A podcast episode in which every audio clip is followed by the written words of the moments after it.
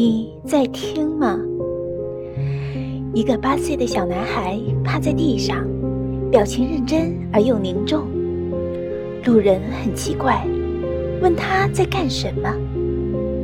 他抬起头说：“过来，你听蚂蚁说话的声音。”路人笑了笑，说：“不可能。”男孩还是很认真地说：“是真的。”路人笑了笑，走了过去，留下满身是土的小家伙。其实天地是那样的大，那样的安静，细细的微风卷过枝叶的声音，简单而又动听。大地脉搏跃动的声音，低沉而又浑厚。空中遥远而又清脆的鸟鸣声。这一切都曾在我们和南海一般大时出现过。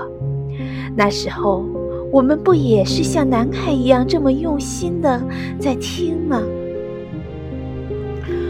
我们一年年长大的同时，我们的感知却在一天天的衰退。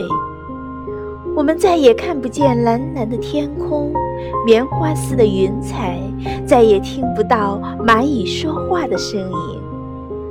我们从小长到现在，我们听到的只是浅简单的声音，却少了内心的参与。你在听吗？在你长大到只能以现实来衡量感官的同时，你的内心还在起作用吗？你是否悲哀地发现，你能听见的声音，只是那种用物理名词分贝来描述的声音？